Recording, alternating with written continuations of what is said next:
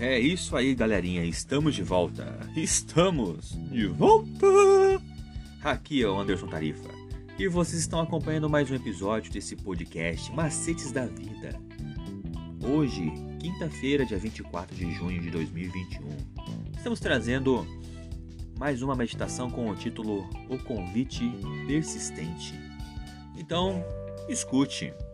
Na parábola da Grande Ceia, lá em Lucas 14, 15 até o, dia, até o 24, Jesus retrata o anfitrião enviando convites para comparecer à sua festa de comemoração cuidadosamente planejada.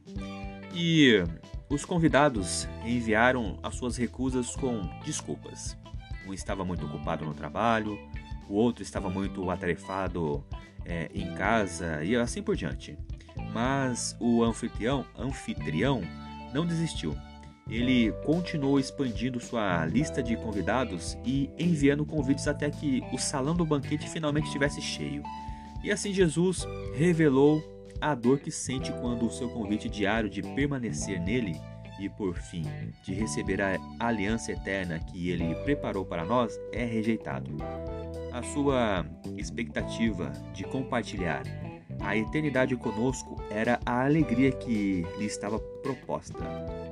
Ao ser torturado em corpo e na cruz em espírito, a parábola também ilustra seu compromisso de continuar estendendo o seu convite até que todos tenham tomado uma decisão final. Em outra parábola, lá em Isaías 5, do 1 ao 6, Jesus comparou o seu povo a uma vinha que ele plantou no solo mais produtivo e cuidou dela meticulosamente, mas ela continuou a produzir apenas uvas bravas.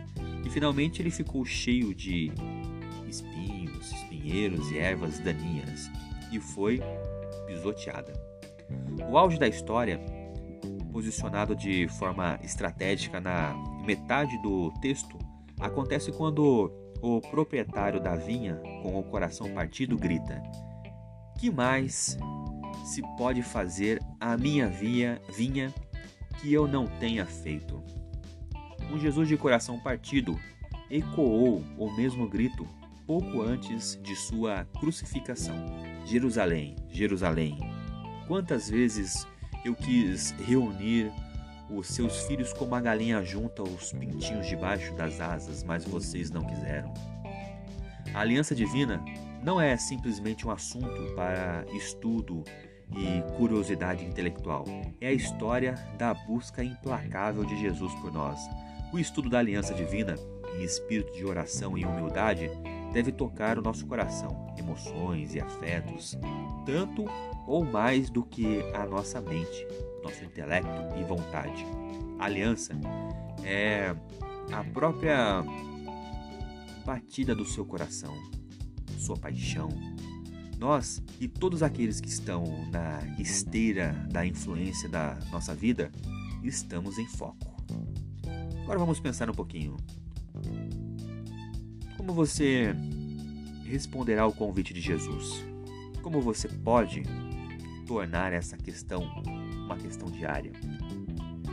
É isso aí, galerinha. Mais uma vez, muito obrigado pela atenção de vocês hoje. Espero que vocês tenham gostado da meditação. Continue acompanhando essa última semana com o nosso tema geral, aliança, porque na próxima semana nós vamos começar uma nova temporada intitulado Sexualidade. Não percam e até a próxima. Valeu!